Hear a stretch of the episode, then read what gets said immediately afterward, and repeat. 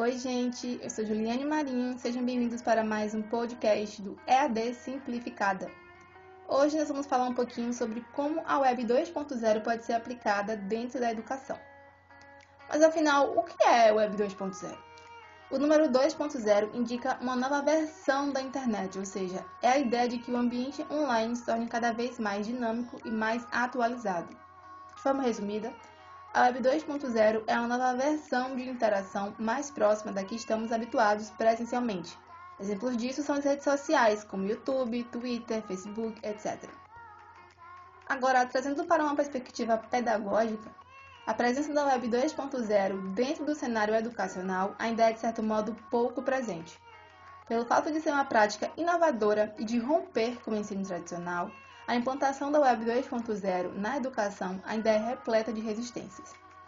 Porém, embora não tenham sido desenvolvidos para fins educacionais, o uso das tecnologias da Web 2.0 como ferramentas pedagógicas tem crescido cada vez mais do ponto de vista da educação à distância.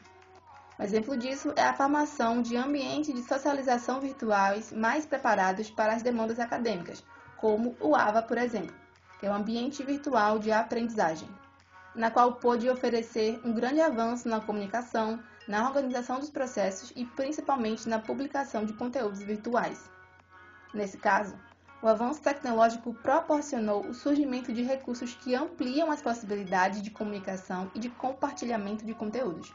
Portanto, observa-se que as tecnologias da Web 2.0 aumentaram as possibilidades de construção de cenários pedagógicos mais desenvolvidos, com foco na personalização do ensino, na simulação, na interação e no compartilhamento de informações. Eu sou Juliane Marinho e esse foi mais um EAD Simplificada.